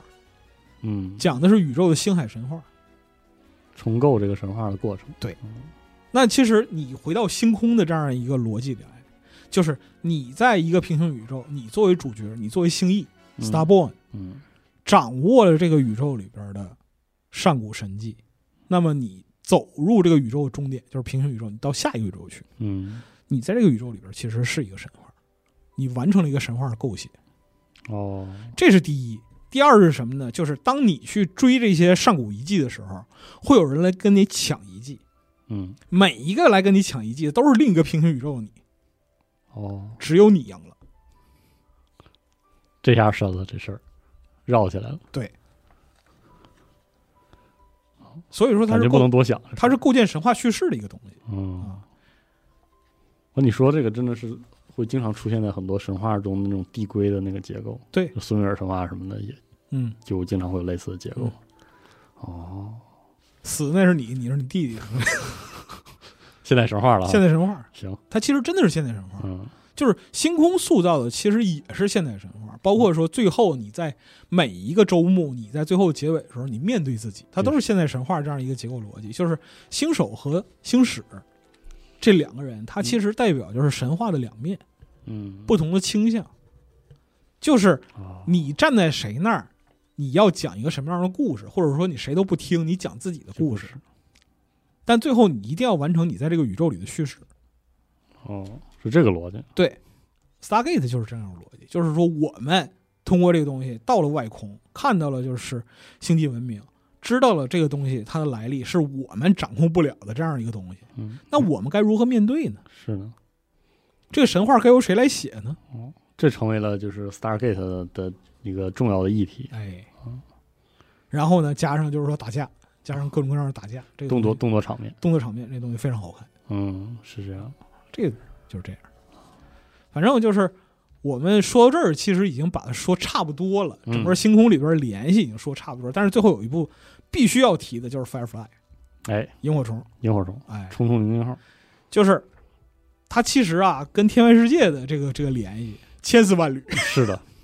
太多了。但是呢，它也是星空的殖民文化发展蓝本嗯，啊。就萤火虫或者冲冲零零号这个故事对现代的带有西部意味的嗯，太空故事太空冒险故事，哎影响之深，真是是的，就是难以那啥，是吧？就是如果你对《萤火虫》里边描述的那种殖民景象没有什么了解的话，或你如果你已经玩过《星空》，我劝你去看《萤火虫》。嗯，你看完之后，你就发现啊，为什么在整个宇宙里边，殖民地这儿散落一个，那儿散落一个，嗯，就跟那个泼盆水然后崩起来泥点子似的，是，因为就是那么描述的，确实是，就是整个萤火虫的背景驱动就是。地球的资源耗尽之后，我们发现了一个新的太阳系，嗯，数百个新地球被改造与殖民，就这是散是满天星。然后然后呢，中央行星组成联盟，并且决定所有行星都必须加入他们统治之下。那么战斗结束之后，许多曾经战斗并失败的独立人选漂流到星系的边缘，远离了联盟的控制。成为了 outlaw，哎，然后呢，在这萤火虫的世界观里边，你作为一个船长啊，你的目标很简单，找到船员，哎，干活儿，在宇宙里接着飞。嗯，这是天外世界。但是呢，它里边的世界观描述是什么呢？在宇宙，就是人类能够达到宇宙边缘，是高危地带；如果是一 v 一的话，就是零零零零，啊嗯。但是如果是在星空里边，它就是深红海盗，嗯，还有黄道佣兵团。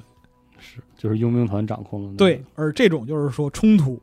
这种冲突实际上是直联和星盟之间的冲突，嗯，自由行星同盟，是的，这就是它的一个典型的构架。是这样的，那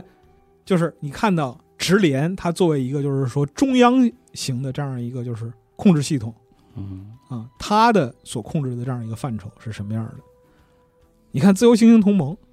阿基拉城，嗯，是这样的，就典型的一个西部小镇，是的，这就是阿基拉城，这就是萤火虫勾勒的这样一个景象。是这样，然后呢，就是它里边特别还提到啊，地球完蛋之后，嗯，人散出去的时候，因为过于匆忙、没有规划性以及人口太多，嗯，大量的飞船被发送到非常非常边远的定居点去。嗯，这些边远定居点不是不太适合人类居住，是根本不适合人类居住。但残是忍的呢错误啊，但是呢，人们已经被发到这个星球上了，他就得想法活下去。是，所以你会看到，在星空里边很多行星，他们根本就不适合人住嗯，但是人咬牙切齿想要在那儿活着。嗯，是这样的，它是宇宙西进运动，是，这个就是 Firefly 和这个，就是 Firefly 是零三年吧？哎，然后那宁静号还是叫什么？宁静号，零零号零五年。对，这两个剧真的影响真的很 强。烈推荐看。啊嗯，强烈推荐看。所以说，你看到啊，就是这些文化作品，它的千丝万缕里边嗯都对于星空的作品形成有影响，提出了，岂止是有影响，就就是是直接的就是直接影，就是直接的影响到星空，出现在里面。就出现在里边。嗯，对就是如果说你对这些文化背景缺少了解的话，你可能会难以理解它为什么在这些地方这么想。但是呢，就像四十二说的，就是对于一个文化有共识，像比如说科幻美剧，嗯，生长在就是是他们的文化语境下的这些人，对于科幻产生的共识是他们能够立刻意识到的，他在说什么嗯，这块儿他就没有沟通成本。嗯，是啊，就是我看到这个东西，我不用就是说特别明确写出来，就是说写台词或者说什么的，嗯当然也有，但是我不用就是说特别明显地把台词啊、人物对白啊这些东西都写出来，我才要致敬，不是 是，这个结构就是致敬了，或者说是我的这样一个基础的想法，我就是从这儿来的，是的。很具体，非常非常具体。嗯，这个就是科幻美剧本身对于星空的一个加持性的影响。嗯，直接影响。对，最后用几分钟吧，在那个就是推点私货，好因为就是总体来讲的话，我认为啊，我认为就是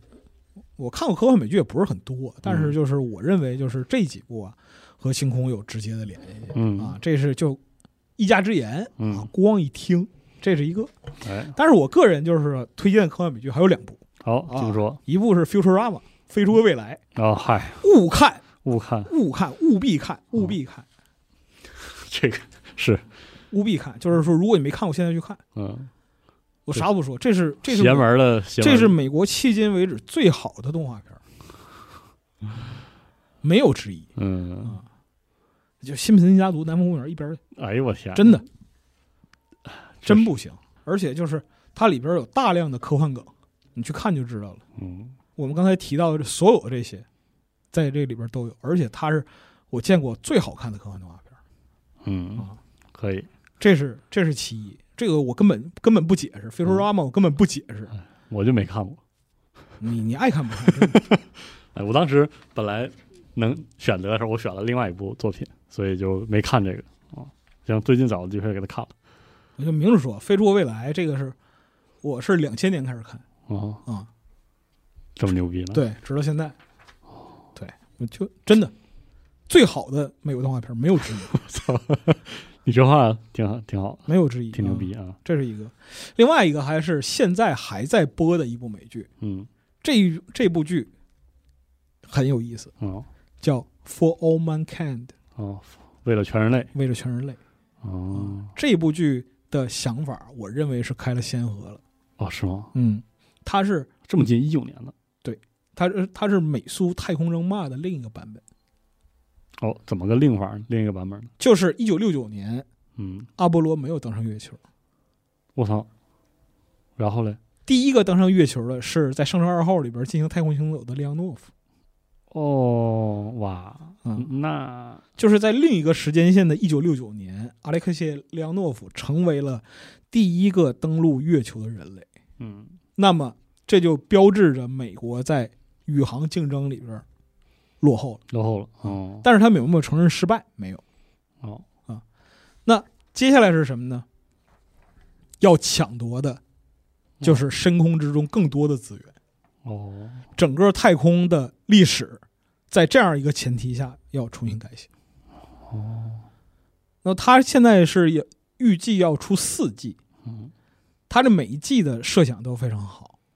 就是第一季是六九年嘛，哦，六九年，然后就是世界线变动了，是啊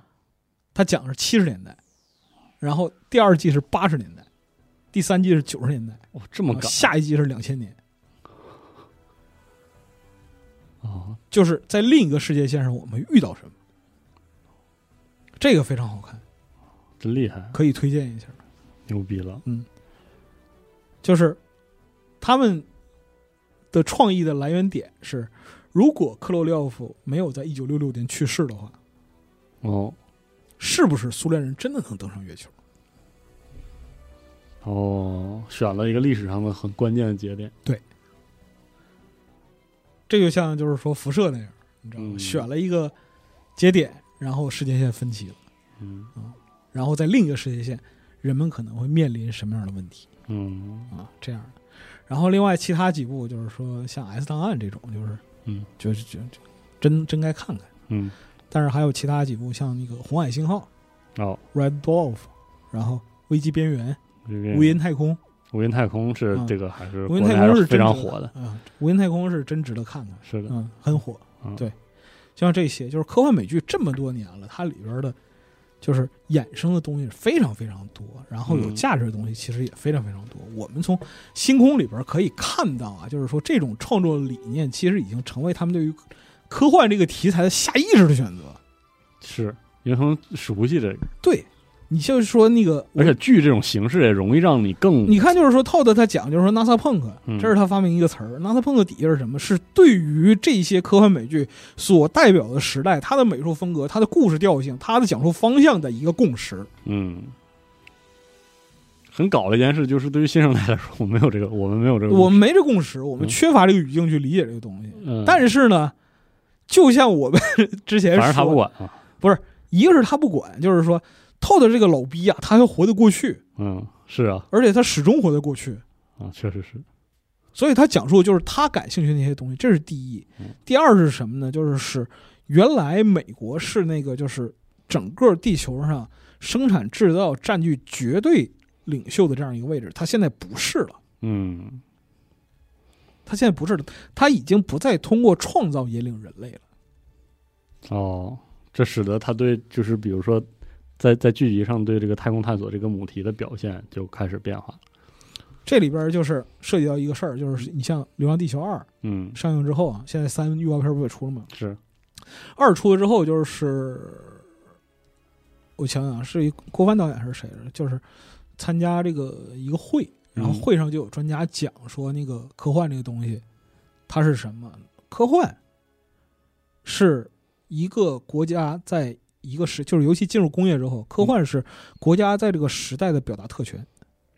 哦，这个特权来源于什么？你的工业能力，嗯，前提就是你的工业能力。你能做出来，所以你才敢想，就你打才比敢这么想，打个比方说，我们说那个就是叙利亚拍宇航题材啊，就是说这意思。嗯叙利亚，叙利亚在中东一直是以供应优质演员闻名的，哦，对。但是叙利亚如果说他自己国家拍科幻题材，他拍得了吗？嗯，拍就是太空的宇航题材，他拍得了吗？是，他拍不了，他只能拍现实主义题材，非常惨，战争、饥荒，是，然后就是说过得很困难，这些东西。那嗯，科幻是什么？科幻是国力强盛的国力在时代的特权。嗯，你只有有这个，就是基于现实的基础，你才能你才有资格去聊这些。确实啊，就是说，你像那个两千年前后，就是说我们痛苦来自于什么？就是我们很想谈这东西，但是谈不了，谈不了。我们又很喜欢，对我们很喜欢，但是谈不了。嗯，就好像就是说那个上个世纪，就是八九十年代，游戏机玩游戏，操，太好了。嗯，游戏真好啊，买不起。为什么呀？因为穷。确实，所以说，你通过生产制造，然后掌握了能够改变世界的能力之后，你才有资格能去谈科幻这个东西。那你看，就是说到了那个新世纪之后，二十一世纪之后，超级英雄这个玩意儿是从啊哪儿来的？嗯，超级英雄这个玩意儿啊，它是天上掉下来的，嗯，它是念经念出来的，真的。嗯，就是为什么说那个，我之前也表述这个观点，就是说我为什么不喜欢超级英雄？因为这个这个玩意儿它它是从天上掉下来的，哦，它首先是机械降神，其次是神演给你看，嗯，缺乏这个互动，也不是说缺乏互动，就是说啊，它离就是下来这些神，特别巧的是，他们都特别擅长破坏，个顶个儿都是他妈破坏神嗯，啊、但是呢，他们有造出来什么去改变世界吗？嗯，除了就是说复联最后兜回来嗯，写了一个就是说相对比较圆融的结局之外，嗯，其他的因为商业目的或者其他东西的考虑，就是你打个比方说，就是那个很著名的漫画啊，嗯，你早上端着咖啡从家走出来。突然看见超人把你需要还十年的车 是咱哎，扔向你，需要还三十年的房子，嗯，他妈咋回事儿啊？而你这个说法也确实一定程度上能解释为什么小蜘蛛是如此的有这个有这个粉丝群体的一位超级英雄，因为他可能是你说的这个属性最弱的了，他来的已经非常实在了，他毕竟是被蜘蛛咬了，嗯，毕竟是变异是吧？对呀、嗯，就是所有这些超级英雄，你给他一个就是说他来源是什么妈妈生的，这个都很勉强，有些不是。行吧。对，所以说就是我们也说，是，我们从科幻剧里的话，我们还能找到或者回起，嗯，就人人类用双手把自己推到星海当中啊对，的这个。所以这说个事儿，你说《星空六》游戏它再糙再烂，嗯它有一个东有一些东西是上个世纪留存下来的，就是人类面对星海的那种勇气和精神，嗯我还是愿意去探索的嗯啊，我还是想要去发现一些东西的，即使我已经知道我的命运，我也要看看哪儿不同。啊，是这个点哈。哎啊所以说，就是说科幻美剧这个东西吧，它走到现在，其实留下的东西也不太多了，已经嗯，是，反因正为已经不是最大的大类了。不是最大大类了。而且就它不像就是说六七十年代的时候，科幻美剧真的是红极一时，嗯，就是所有频道加起来是就是科幻题材能占到百分之三十以上。哦，这么七多应该是七十年代的时候，就是美国全国几大电视网加起来，就是那些剧集的总量加起来，科幻差不多有百分之三十。好家伙，现在没了，现现在在是真的没了。是这样。所以说这就是怎么说呢？就星空啊，它里边有些东西，它就是属于旧时代的荣光。嗯但是呢，如果说我们这期节目能够帮助你理解一些它的这个逻辑来源，嗯或者说它的一些现象背后是什么，哎，那我们这个微小的目的嗯，也就达到了，啊行吧，就那么回事儿。那这期聊这个美国的科幻美剧哎就到这儿了。啊，如果说朋友们有兴趣的话，或者说是对于一些剧集印象深刻嗯，啊，也欢迎在评论区发表你的观点。哎啊，推荐大家看一看这些剧。啊，好吧推荐，推荐大家看《Futurama》。 好，行，嗯行那啊，这期就先到这儿。哎那我们之后的就再见，下期再见。拜拜。